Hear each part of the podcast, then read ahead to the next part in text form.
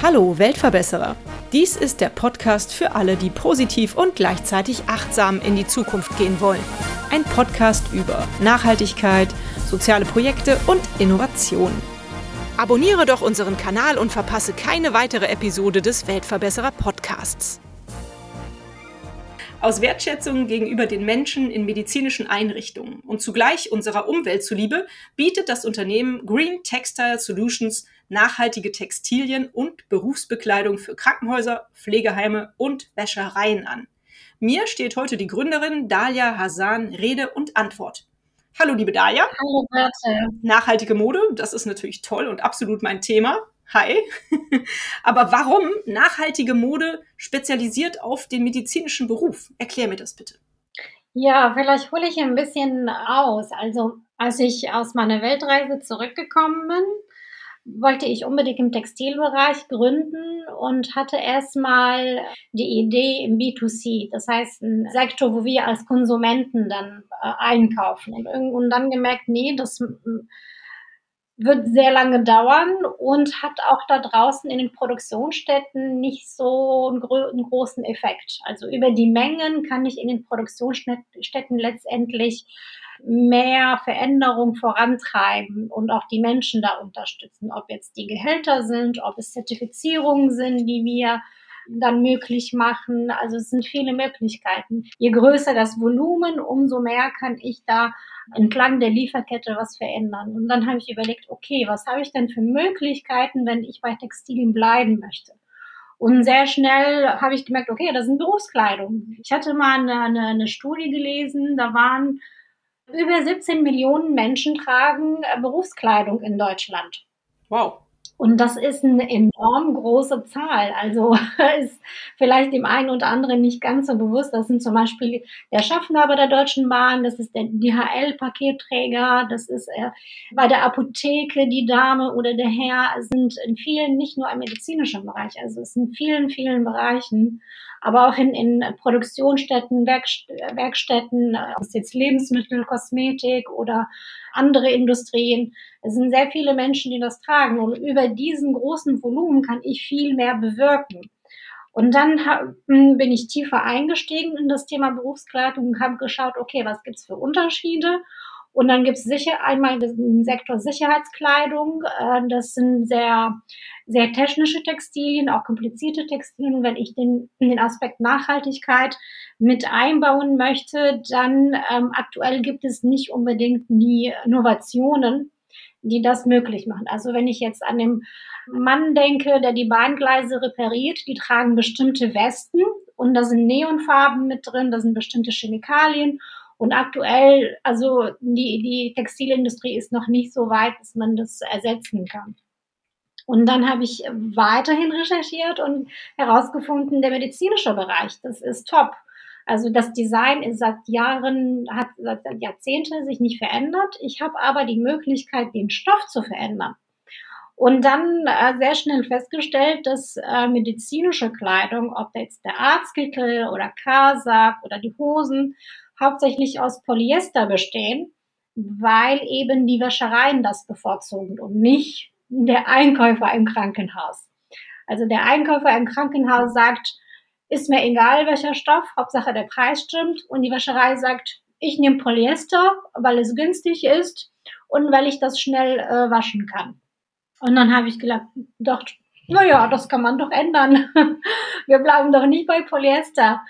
Und so hat dann die, äh, die Produktentwicklung angefangen, indem wir halt Alternativen gesucht haben und auch gefunden haben, aber auch viel in der Webart, in dem Stoff. Das nennt man in der Textilindustrie Vorbehandlung und Nachbehandlung, aber auch in den Farben, wie wir die Farben äh, einsetzen, dass wir letztendlich Naturphase einsetzen die auch sogar einen Vorteil für die Pflegekräfte haben, einen Bakterienschutz bietet. Also ich, ich, wenn ich Polyester vermeide, dann vermeide ich zum einen das ganze Mikroplastik im Waschprozess, aber auch biete den Mitarbeitern gesunde Textilien, die den Körper schützen. Das ist letztendlich das Ziel. währenddessen die aktuell Polyesterprodukte tragen und das ganze Polyester krank macht. Also mh, äh, je länger wir so ein Polyesterprodukt auf der Haut haben, und dann auch uns da, da, bewegen, dann wärmt sich der Körper auf, die Poren öffnen sich und das ganze Mikroplastik durch die Reibung lösen sich Mikropartikel und das Mikroplastik landet in, in den Blutbahnen. Und das ist nachweisbar im Urin, aber auch in Blutuntersuchungen. Und schon seit den 80er Jahren gab es eigentlich Studien darüber. Aber die Textilindustrie fährt so einiges unter den Tisch. Okay, da kann ich ja vielleicht direkt mal nachhaken, weil ich das nämlich auch bei euch auf der Homepage gelesen habe und das interessierte mich sehr. Da steht, dass die innovativen Textilien, die ihr verwendet, die ja zu 97 Prozent aus Naturfasern sind, wenn ich das richtig verstanden habe, auch vor Bakterienaufnahme schützen. Wie funktioniert das? Genau. Das nennt man Baumzellulose. Also da wird aus den Baumblättern der Bäume, je nachdem aus welcher Region die Bäume kommen, macht man eine Viskose und diese Viskose hat den Vorteil, dass der Körper gegen Bakterien geschützt werden kann. Also wir haben vieles in der Natur, was ja ähm, den Menschen hilft, ob das jetzt der Obst in den, in den Obstbäumen oder das Gemüse, also die Natur gibt uns sehr, sehr viel. Und letztendlich auch diese Baumblätter können den Menschen eine ganze Menge geben, unter anderem auch den, den Schutz, diesen Schutz gegen Bakterien aber auch äh, diese Faser reguliert die Hautfeuchtigkeit und die Hauttemperatur, so dass man halt nicht so viel schwitzt und es trotzdem ein angenehmes Tragekomfort dabei möglich ist. Ist ja toll, hat ja nur Vorteile, wie sich das so anhört. Zudem habe ich gelesen, dass auch Flüssigkeiten nicht eindringen können. Wie funktioniert das denn dann aber, wenn die Flüssigkeit oder die Feuchtigkeit, die durch Schwitzen entsteht, praktisch reguliert wird? Wie kann es sein, dass die Flüssigkeit nicht eindringt? Ja, da geht es hauptsächlich um Blut oder andere Flüssigkeiten im medizinischen Bereich, dass die halt nicht mit der Haut in Berührung kommen. Mhm. Und das erreichen wir durch eine Webeart. Also weniger jetzt irg irgendwelche Zusätze, sondern durch die Webart können wir so eine Art, ja, wie nennt man das, so eine Schicht möglich machen, dass all das, was im Außen ist, nicht eindringt und den Körper der Pflegekräfte in irgendeiner Form berührt. Toll. Mensch, da habt ihr euch ja unglaublich viel Gedanken bei der Entwicklung dieser Materialien und Produkte gemacht. Finde ich toll. Du hast eben ganz kurz erwähnt, nachdem du von der Weltreise wiederkamst, hast du dich mit dem Thema nachhaltige Mode, nachhaltige Textilien befasst und dann halt ja. bist auf die Berufskleidung gekommen. Das mit der Weltreise hast du mir im Vorgespräch erzählt. Das sollten wir unseren Hörerinnen jetzt allerdings auch noch kurz äh, erklären. Du hast vorher jahrelang in einem großen ja. Konzern gearbeitet und hast dann da aber irgendwann für dich äh, so ein bisschen die Sinnhaftigkeit gesucht und, und äh, die Zukunftsperspektiven. Mhm. Hast eine Weltreise gemacht, äh, um, ja. um zu dir zu finden, um für deine Zukunft Entscheidungen zu treffen. Und als du wiederkamst, ist dann praktisch der Gedanke zu Green Textile Solutions in deinem Kopf gereift, richtig? Das stimmt, das stimmt. Ich war sehr lange in einem Logistikkonzern und irgendwann habe ich gemerkt, ich möchte da nicht bis Ende meines Lebens arbeiten. Also, ähm, aber auch ein ja, ich wollte, ich wollte was anderes machen. Ich wollte nicht nur eine Personalnummer sein und auch gerade bei großen und wichtigen Themen, die uns alle betreffen, nicht, nicht mitgestalten können. Habe aber auch in, den, in der Arbeit gemerkt, der Mensch steht weniger jetzt im Fokus oder im Mittelpunkt. Ja, und habe dann eine Weltreise gemacht. Und während meiner Weltreise habe ich vieles aus einer ganz anderen Perspektive betrachtet, entdeckt. Äh, meine Sichtweise hat sich extrem äh, gedreht und gemerkt, in was für eine Blase ich eigentlich lebe in Deutschland. Und wie weit Themen wie Umweltveränderungen, Klimakrise, aber auch die Arbeitsbedingungen da draußen in der Welt, also auch die Textilindustrie. Ich hatte, ich hatte die Möglichkeit, ich war während meiner Weltreise in Indien und habe Textilproduktionsstätten besucht, mir angeschaut und, und die ganze Kinderarbeit gesehen, die Frauen, die da arbeiten, die kleinen Mädchen, die da die Stickereien machen, aber auch in welchen Umständen die arbeiten, also in, in dunklen Räumen, ohne Belüftung, in Chemikalien bis zu den Knöcheln und habe dann Geschichten mitbekommen von Menschen, die sagen, hm, ich kann diese Arbeit nur eine sehr kurze Zeit machen und dann ist mein Körper so kaputt durch die aggressiven Chemikalien, dass ich äh, das nicht mehr mache. Deswegen bringen die ihre Kinder mit, die dann in anderen Textilschritten arbeiten und so in Anführungsstrichen sich hocharbeiten, damit die Eltern dadurch überleben können. Und das ist so ein Teufelskreis, dass das kann man sich gar nicht äh, hier vorstellen. Ich war entsetzt, dass äh, solche Fabriken wie H&M und Kick T-Shirts, aber auch die Yves Saint Laurent Sachen gemacht haben. Alles in einem Ort. Das sind immer Zwischenhändler, die das weiterverkaufen, die Aufträge weiterverkaufen und die Menschen nur wenige Cent bekommen. Hm. Schlimm. Und bevor ich das gesehen habe, war mir das gar nicht bewusst, woher die Textilien kommen, die ich einkaufe, wo ich also ich habe ganz normal in diesen Mode, Modegeschäften eingekauft und habe mir nicht so wirklich Gedanken gemacht, was da alles passiert, bevor, bevor das Produkt hier hängt im Laden. Und als ich das gesehen habe, hat sich eine ganze Welt für mich verändert. Hm. Ja, das glaube ich. Hat sich auch dein Konsumverhalten dadurch verändert? Mit Sicherheit, oder? Ja, definitiv. Also ich gehe jetzt immer noch in den Geschäften, äh, egal wie man die nennt, und schaue mir, ich schaue mir, welche Stoffe die einsetzen. Ich schaue mir auch die Labels, woher die, die Produkte kommen, weil ich einfach neugierig bin, ob es jetzt in diesem Fast, Fast Fashion Bereich sich irgendwas ändert. Hm. Unabhängig ist, es wird ja viel in der Presse geschrieben, aber dadurch, dass ich einen anderen Zugang habe zu Textilien, weiß ich über das Angebot auf dem Markt, ob sich wirklich was ändert oder nicht. Ja, und sehe es halt mit komplett anderen Augen. Ich bin jetzt weniger der Konsument in diesen Geschäften, sondern vielmehr so der, Be der Beobachter, inwieweit sich der Markt verändert, in, in welche Richtung. Es interessiert dich auf jeden Fall, nachdem du das erlebt hast. Das kann ich mir sehr gut vorstellen und sehr gut nachempfinden. Mhm. Was ist denn eigentlich ein nachhaltiges Textil? Also was macht nachhaltige Textilien aus? Vielleicht kannst du mal aufzählen. Du hast eben schon gesagt, natürliche Farben verwenden, natürliche Materialien, aber eventuell ja auch auf die Arbeitsbedingungen der Produktion achten. Genau. Also es ist ja nicht nur das Endprodukt, das ist ja auch, was wir, äh, was unser Ziel ist, nicht nur ein nachhaltiges Endprodukt. Das könnte zum Beispiel, äh, wenn, wenn jetzt auf ich als Privatkonsument das äh, schaue, dann ist es nicht nur ein Rock, den ich mir zum Beispiel kaufe.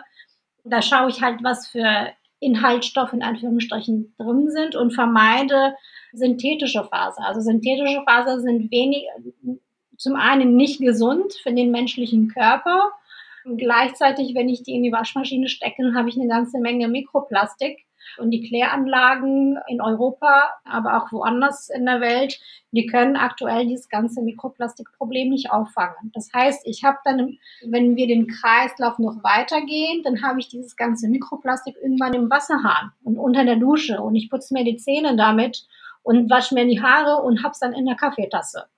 So, und hm, das heißt, die Probleme, also wenn es jetzt um Nachhaltigkeit geht, um deine, auf deine Frage zurückzukommen, ähm, ich schaue, dass die äh, Fasern natürlich, natürlich sind, also das, was uns die Natur gibt, aber auch, was passiert entlang der Lieferkette. Das heißt, äh, wir arbeiten zum Beispiel mit Produktionsstätten, die äh, Kläranlagen einsetzen oder mit, mit grüne, ähm, Grünstrom arbeiten, mit Solar- und Windenergie ich kann das zwar beim Kauf eines äh, Rocks nicht lesen oder nicht herausfinden, aber ich kann auf Zertifizierung achten. Das heißt, ich schaue, was, was haben die jetzt für Labels? Zum Beispiel das GOTS ist ein sehr wichtiges Zertifikat für Kleidung, für, für Textilien. Da werden zum einen Nachhaltigkeitskriterien, aber auch die sozialen Kriterien beachtet. Das heißt, Menschen werden dann fair bezahlt, die haben auch Arbeitszeiten, feste Arbeitszeiten, die müssen jetzt nicht einen Rekord.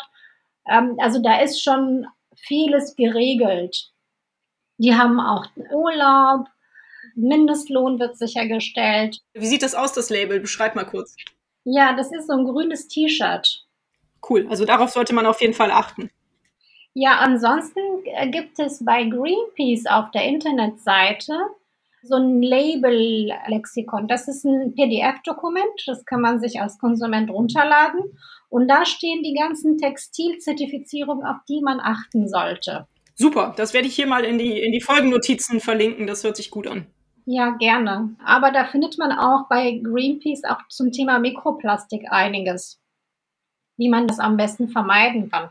Da gibt es auch zum Beispiel so Waschsäcke, wo man die Sportkleidung reintun kann, damit das Mikroplastik nicht in den Abfluss mhm. gelangt. Super, ja, habe ich, hab ich auch schon im Gebrauch. Wir sind äh, zum Beispiel selbst Fairtrade zertifiziert und da gibt es auch im, im, im, privaten Konsumbereich auch Fairtrade-Zertifizierung. Es ist nicht nur der Kaffee oder die Schokolade, sondern tatsächlich auch die Baumwolle. Und auch wenn ich jetzt ein T-Shirt kaufe mit äh, 20 oder 30 Prozent Baumwolle, kann die auch ruhig mal nicht nur Bio, sondern auch Fairtrade. Also es sind zwei verschiedene Aspekte. Es gibt einmal Bio-Baumwolle und dann gibt es Fairtrade-Baumwolle. Und dann kann ich Bio plus Fairtrade kaufen. Das heißt, es sind Stufen, die man ja aussuchen kann. Ja. Als Konsument kann ich aussuchen, ob ich jetzt einen Top Nachhaltigkeit oder sage, okay, ich nehme da jetzt nur ein bisschen. Leider gibt es da keine Regulierungen äh, auf dem Markt, also in Deutschland zumindest noch nicht. Mit dem Lieferkettengesetz wird sich das ändern. Mhm. Nun denkt man ja immer, wenn man sowas Nachhaltiges kauft, das ist wahrscheinlich teurer. Wie, sind, wie ist das mit deinen Produkten? Wer kann die kaufen? In welchen Mengen kann man die beziehen? Und, und wie viel würde das kosten, wenn man sowas kauft? Also alle Krankenhäuser, Pflegeheime und Großwäschereien können das kaufen, nicht nur in Deutschland, auch in ganz Europa. Wir haben auch Niederlande oder Schweden auch Kunden. Und interessanterweise, die sind auch viel offener für das Thema und glücklich, wenn jetzt Alternat nachhaltige Alternativen angeboten werden. In Deutschland ist gerade so der Umschwung, vor allem im Gesundheitsbereich, dass man sich über vieles Gedanken macht, unter anderem auch Nachhaltigkeit. Und weil eben jetzt äh, Regulierungen wie das Lieferkettengesetz kommen, aber auch das EU Green Deal, wo darunter auch ein Mikroplastikverbot geben wird ab Januar nächsten Jahres. Und da fangen halt letztendlich auch, ob jetzt Krankenhäuser oder Wäschereien, sich Gedanken zu machen, weil die müssen diese letztendlich auch einhalten. Die Mengen, ähm, das kommt immer drauf an. Also eine Wäscherei hat natürlich ganz andere Volumina als äh, so ein Krankenhaus. Von daher, die Mengen können wir sicherstellen. Das ist auch ein Kriterium von uns, halt letztendlich auch Produktionsstätten auszusuchen, die nicht nur nachhaltige Kriterien und soziale Zertifizierung mitbringen, aber auch ein, ein gewisses Volumen auch möglich machen. Zu den Preisen ist sehr unterschiedlich, weil hm, auf dem Markt gibt es halt einen 5-Euro-Kasak, der halt noch nicht mal 10 Monate hält und das Krankenhaus dann jedes Jahr einkauft und dann gibt es halt dann die Polyesterprodukte. Klar zahlt man für Zertifizierung einen gewissen Preis. Die Frage ist, möchte ich als Krankenhaus, als Einrichtung wettbewerbsfähig bleiben? Möchte ich mein, ähm, als Arbeitgeber meine Einrichtung so attraktiv machen und den Mitarbeitern so ein gutes Produkt anbieten, wo die sich wertgeschätzt fühlen und sagen, mein Arbeitgeber macht sich Gedanken und gibt mir ein gutes Produkt und ich möchte hier bleiben, ich fühle mich aufgehoben, da denkt jemand mit und ich bleibe nicht nur, weil ich ein Gehalt bekomme, dementsprechend, das ist auch ein, natürlich eine Wertschätzung, aber auch weitere Aspekte, die das umso mehr unterstützen können. Hm. Ja, auf jeden Fall. Und dadurch können letztendlich Krankenhäuser auch vieles, was Personalsuche angeht und Rekrutierung angeht, auch Einsparungen machen. Also das heißt, wenn ich nachhaltige Aspekte integriere und umsetze in einer Einrichtung, im Krankenhaus, das wird Auswirkungen haben auf viele Bereiche. Ja. Und ich meine, wir haben ja in der Corona-Krise die ja irgendwie auch immer noch unterschwellig andauert, haben wir ja festgestellt, dass auf jeden Fall die medizinischen Berufe viel mehr Wertschätzung verdienen. Und insofern ist dein Produkt natürlich äh, auch äh, absolut das i-Tüpfelchen auf dem, was eigentlich passieren soll, nämlich dass alle Schwestern, Pfleger, aber auch Ärzte und andere medizinische Fachkräfte im Grunde genommen viel besser entlohnt werden sollten. Ja. Definitiv. Also die, die, die müssen besser entlohnt werden, die müssen auch wertgeschätzt werden für die Arbeit, die sie tun, die ganzen Nachtschichten, die ganzen Wochenendschichten. Das ist eine Arbeit, die ich mir persönlich gar nicht so vorstellen kann. Hm. Und das sind Menschen, die ihren Job lieben. Und es ist immer traurig zu sehen, dass das nicht so anerkannt wird. Ob jetzt Berufstextilien i-Tüpfelchen sind, weiß ich nicht, weil ohne diese Textilien kann ein Krankenhaus gar nicht agieren. Okay. Also ohne einen Kasag, ohne die Hosen, ohne einen Arztkittel, da wird ein Krankenhaus nicht arbeiten können, wenn man sagt, es gibt keine. Also, das heißt, es ist ein Muss, die brauchen das. Ja. Und die Mitarbeiter identifizieren sich damit. Also so ein, ein Arzt oder ein Oberarzt, der ist stolz darauf, seinen Kittel zu tragen und auch seinen Namen drauf zu haben. Die studieren jahrelang, um endlich mal das tragen und sagen, jetzt, jetzt ist es soweit, jetzt bin ich ein Arzt. Ja. Und das ist nicht nur, ist genauso wie ein Pilot. Also es ist nicht nur ein Kleidungsstück, sondern ein Stück Identität. Ja, das stimmt, da hast du vollkommen recht. Also definitiv ist das ein großes Muss. Welche Fragen sich mir dann noch ergeben sind, einmal, produziert ihr dann nur Kleidung? Oder ich meine, im Krankenhaus kennt man ja auch, die verbrauchen unglaublich viel Bettwäsche. Die haben immer diese Unterlegetücher aus Stoff. Ja. Produziert ihr auch das für die Krankenhäuser? Ja, also Bettwe ähm, Berufskleidung äh, ist letztendlich unser Start gewesen, das erste Produktportfolio, womit wir in den Markt gegangen sind. Und danach kamen auch sehr schnell Bettwäsche. Wir sind auch dabei, äh, noch weitere Stoffe da für Bettwäsche zu entwickeln, hm, um da auch ja, Auswahlmöglichkeiten an, anzu, anzubieten. Mhm, super. Bei Bettwäsche kann ich mir sehr gut vorstellen, dass es nicht nur im medizinischen Bereich ist, sondern ich denke sehr schnell an die Kreuzfahrtschiffe, die da gar nicht so nachhaltig sind und dringend mal was Nachhaltiges tun sollten. Und da ist definitiv ein Punkt Textilien. Aber auch andere, also parallel jetzt zu unserem Angebot machen wir immer wieder so äh, Forschungsprojekte oder Entwicklungsprojekte. Das eine ist mit der Uniklinik Bonn, wo wir ähm, nachhaltige OP-Textilien ähm, analysiert haben, aber auch geschaut haben, was sind da so die Prozesse, welche, in, welchem, in welche Richtung sollten wir gehen, wo macht es Sinn, geht man so Richtung Mehrweg oder Richtung recycelbare Textilien oder Richtung Textilien für den OP-Bereich, also degradable, das heißt, ich buddel die in der Erde und dann zersetzen sie sich schnell hm, da gibt es durchaus äh, Möglichkeiten inzwischen. Super. Äh, ja, man braucht dafür die Offenheit, um zu sagen, ähm, als Klinik haben wir extreme Mengen, also super viele Mengen und können dementsprechend auch eine Veränderung verursachen, indem wir anders handeln, anders, äh, anders denken, anders einkaufen. Mhm. Auf jeden Fall. Ja, da habt ihr ja auch noch ein großes ähm, Ausbaupotenzial für eure Marke. Das finde ich klasse. Also bleibt da dran. Ganz toll. Wie sieht es denn aus mit, äh, mit kleineren Mengen? Also ich kann mir vorstellen, es gibt ja mit Sicherheit auch viele Arztpraxen, die diese Textilien gerne beziehen würden. Ja. Beliefert ihr die auch? Ja, das stimmt. Also ich bekomme immer wieder Anfragen, wie jetzt vor zwei Wochen von Praxis. Und ja, die würden wir gerne beliefern. Wir sind dabei, jetzt eine Lösung zu finden, wie wir das machen können. Ob jetzt über einen Online-Shop oder ob wir ein Angebot aussprechen auf der Internetseite. Also hm, da ist definitiv sehr viel Bedarf und auch die, eine, eine große Nachfrage. Und ähm, wie gesagt, wir überlegen gerade, wie wir das machen können.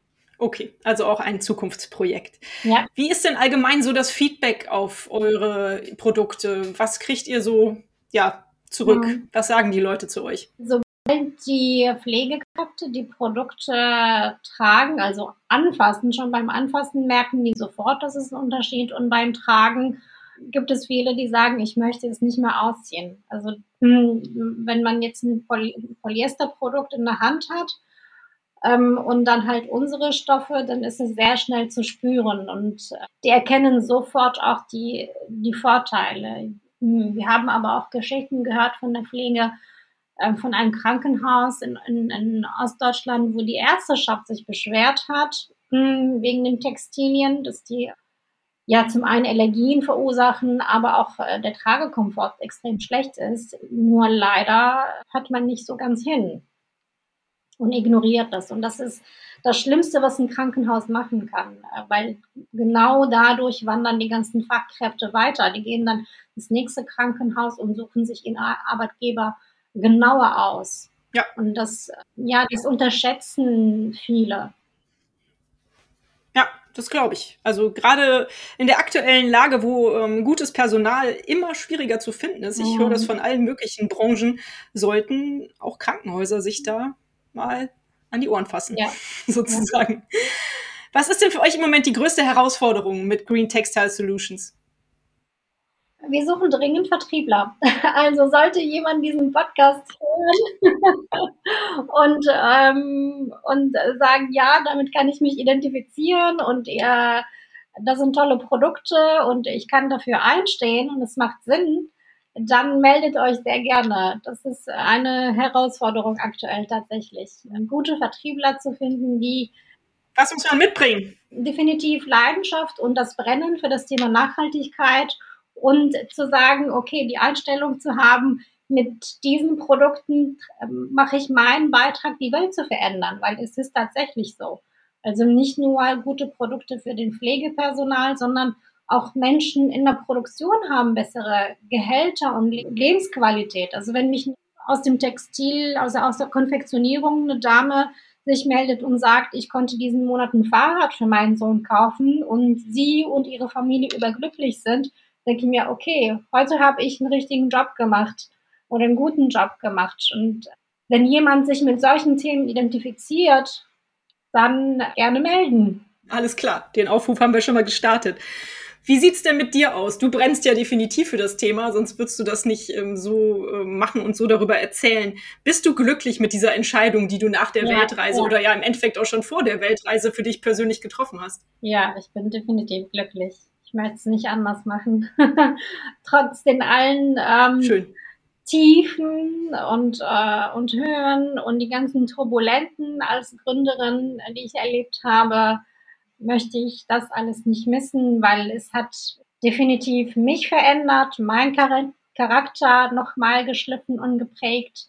Ich durfte wachsen, also in vielen Bereichen. Ich durfte für mich herausfinden, wie wichtig das ist, das Personal, was um mich herum ist, was wir, dass wir das gemeinsam machen. Also, dass dieser Vibe bei uns im Unternehmen so wichtig ist, weil wir es gemeinsam machen. Ich mache es nicht alleine.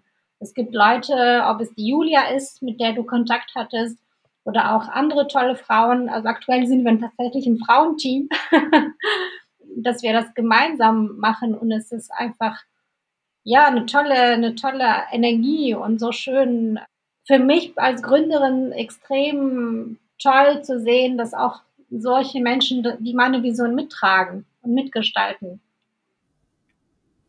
Mhm, toll.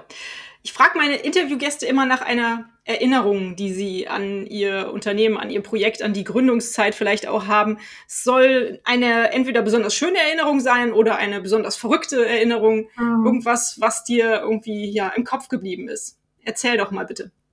Das eine hatte ich erzählt mit dem, mit dem Fahrrad mit dem Kind. Ansonsten, da sind so mehrere Erinnerungen, wo ich immer wieder feststelle, dass in bestimmten Entscheidungsstufen hauptsächlich Männer sind. Ob ich jetzt mit den, wenn ich jetzt mit den Produktionsstätten verhandle, dann habe ich fünf oder sechs Männer mir gegenüber sitzen. Ähm, wenn ich mit Krankenhäusern in Kontakt bin, dann habe ich auch hauptsächlich Männer. Also die Vorstände sind zu 90 Prozent Männer. Und ich finde es interessant, dass die Frauen halt die anderen Berufe machen, ob es jetzt im Pflegeberuf oder auch jetzt in der Textilindustrie. Und die können nicht mitentscheiden. Obwohl, obwohl jetzt, das heißt, es gibt, ein, ich weiß nicht, wie ich das ausdrücken soll. Ja, das ist schon ein Stück Verantwortung, wo die Frauen das abgeben, anstatt das mitzugestalten. Also ich, ich ähm, hm. Ungern möchte ich den Finger immer wieder auf die Männer schieben. Die haben auch ihren Teil beizutragen, aber wir als Frauen äh, sollten uns auch den Platz nehmen und sagen so, ähm, wenn wir schon hier zu einer Mehrheit sind in den Pflegeberufen, dann möchte ich auch über bestimmte Punkte mitreden und mitgestalten.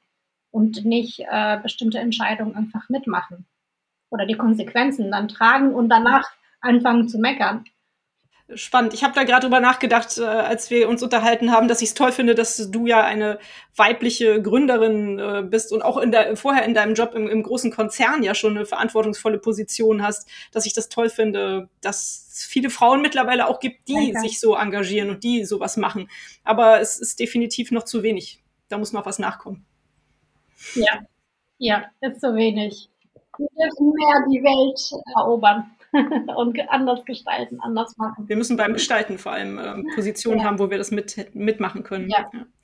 Was ist denn für dich die große genau. Vision mit Green Textile Solutions?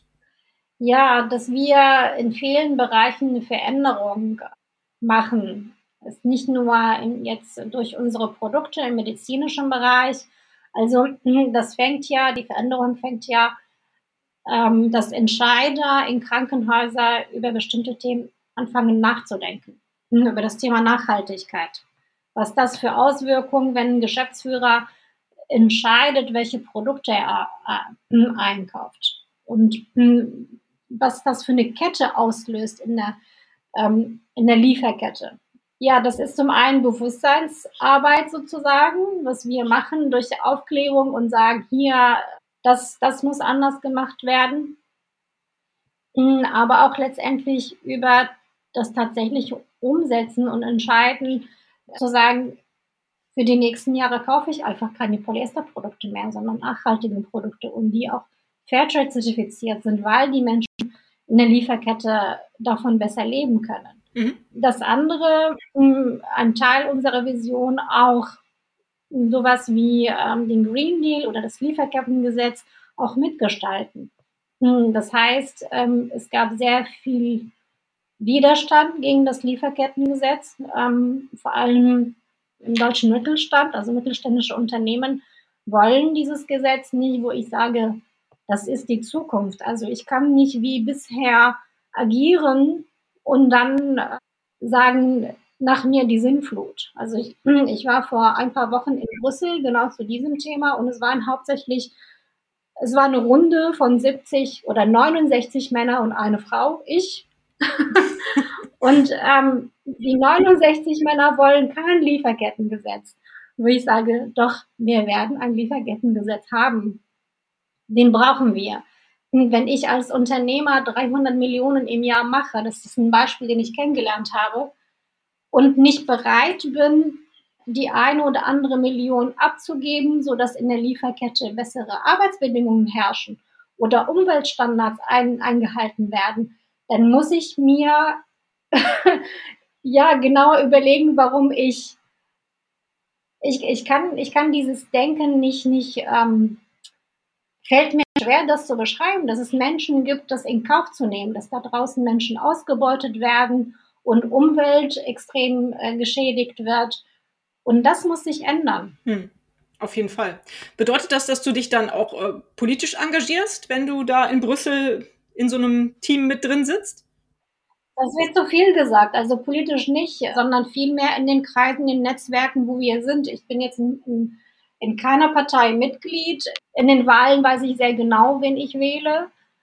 Und trotzdem letztendlich in solchen, solchen Events oder Veranstaltungen oder Terminen halt dann auch Flagge zu zeigen und sagen, nee, ähm, Lieferkettengesetz muss kommen. Hm. Das, das brauchen wir. Und wenn der Mittelstand noch nicht versteht, was für Nachteile das mit sich hat, also die Welt da draußen verändert sich. Hm, ich kann nicht sagen, Umwelt betrifft mich nicht und ich mache wie bisher, dann ist Deutschland als Wirtschaftsland in ein paar Jahren nicht mehr so gefragt. Ja, definitiv. Wie kann man denn, wenn man jetzt von dir, von eurer Idee als Firma, wenn man davon überzeugt ist, wenn man das gut findet, wie kann man euch helfen? Was kann man tun, damit es weiter vorangeht? Also außer, dass man sich als Vertriebler bei dir euch bewirbt. ja, zum einen das, genau, zum einen das. Also wir suchen auch jemand für Social Media, wenn jemand da Interesse hat. Ansonsten über uns erzählen. Gerne auch äh, an Entscheider im Krankenhausbereich oder an Pflegekräfte im, im, im Allgemeinen, die halt solche Textilien tragen und ob die mal da daran gedacht haben, mal bessere Produkte anzuziehen. Also ja, gerne darüber erzählen. Sehr gut. Ich werde das, das auf jeden ist, Fall tun. Ja, das hilft definitiv. Auch so unsere Social Media Kanäle folgen. Da ja. freuen wir uns. Ja, auf jeden Fall. Sag doch mal bitte, wie man euch äh, findet, wo man euch findet, wie man euch findet. Erzähl doch einfach mal. Ich packe das auf jeden Fall auch noch hier in die, die Folgennotizen mhm. rein, aber du kannst es ja schon mal sagen. Oh, danke. Also auf Instagram ist es einfach green-textile mit E unterstrich und Solutions mit S. Und das gleiche auch auf LinkedIn und Facebook. Super, alles klar, sehr schön. Liebe Dalia, für mich bist du eine Weltverbessererin. und ich finde es ganz toll, wie, wie, du dich engagierst und was du für Ideen hast. Und ähm, das gefällt mir richtig gut. Was müsste denn deiner Ansicht nach passieren, damit die Welt ein Stück besser wird, wenn du drei Dinge aufzählen dürftest? Wenn die gute Fee käme und sagen würde, okay, du hast drei mhm. Wünsche frei, was würdest du sagen? Hm, also nicht im Glauben zu bleiben, dass wir weiterhin die, unsere Erde so ausnutzen wie bisher, sondern wirklich das eigene Denken hinterfragen, die, die Wirtschaft, in der wir leben, hinterfragen, wie bisher agiert und entschieden wurde. Das würde eine ganze Menge äh, verändern. Aber auch den eigenen Verhalten auch zu hinterfragen und zu schauen, was mache ich wirklich aktuell?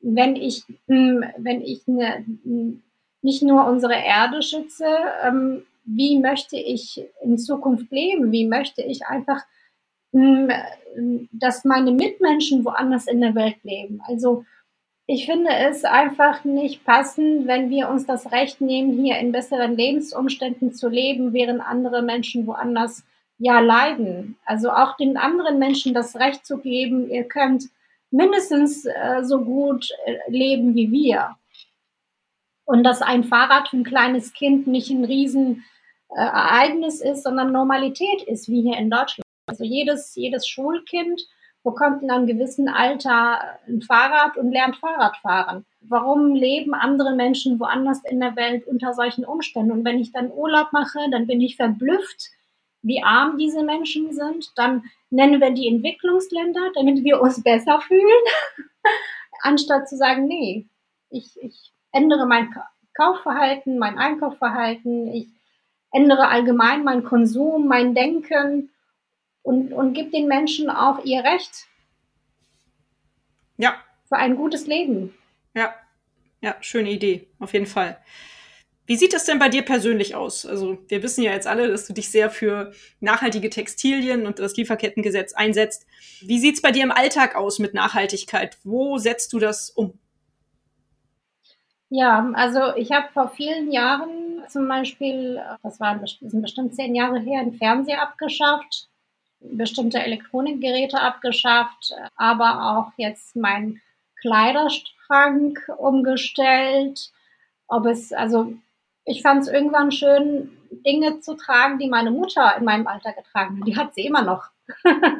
und äh, ich kann die dann umnähen und habe eine tolle Schneiderin hier in Bonn gefunden, die das dann für mich macht und habe Freude daran. Aber auch jetzt zum Beispiel in meinem Badezimmer. Irgendwann habe ich gemerkt, mein Körper reagiert auf bestimmte Produkte. Das hm, ja ist eine Botschaft, wo ich hinhören sollte und habe dann bewusst dann bestimmte Produkte dann nicht mehr genutzt, ob es jetzt ein Deo ist und, und merke mit der Zeit, interessant, der Körper reguliert sich und ich schwitze, aber ich stinke nicht. also ich brauche ich keine irgendwelchen Produkte da draußen. Eine Seife, eine tolle Olivenölseife macht's auch, anstatt irgendwelchen Chemie-Shampoo. Das sind so kleine Dinge im Alltag. Ob ich jetzt auf dem, aber auch mein Kühlschrank hat sich verändert. Also früher habe ich tatsächlich einiges weggeworfen und inzwischen kaufe ich in kürzeren Abständen, habe aber eine bessere Qualität und mein Gaumen und mein Magen freuen sich über Bio-Lebensmittel. Also hm, ich weiß, dass das für, für einige oder für viele Menschen eine große Umstellung ist. Nur die, die muss man nicht von heute auf morgen machen. Also ich habe die auch in kleinen Schritten. Hm, ich wollte am Anfang, boah, alles und sehr schnell und äh, in jedem Bereich in meinem Leben.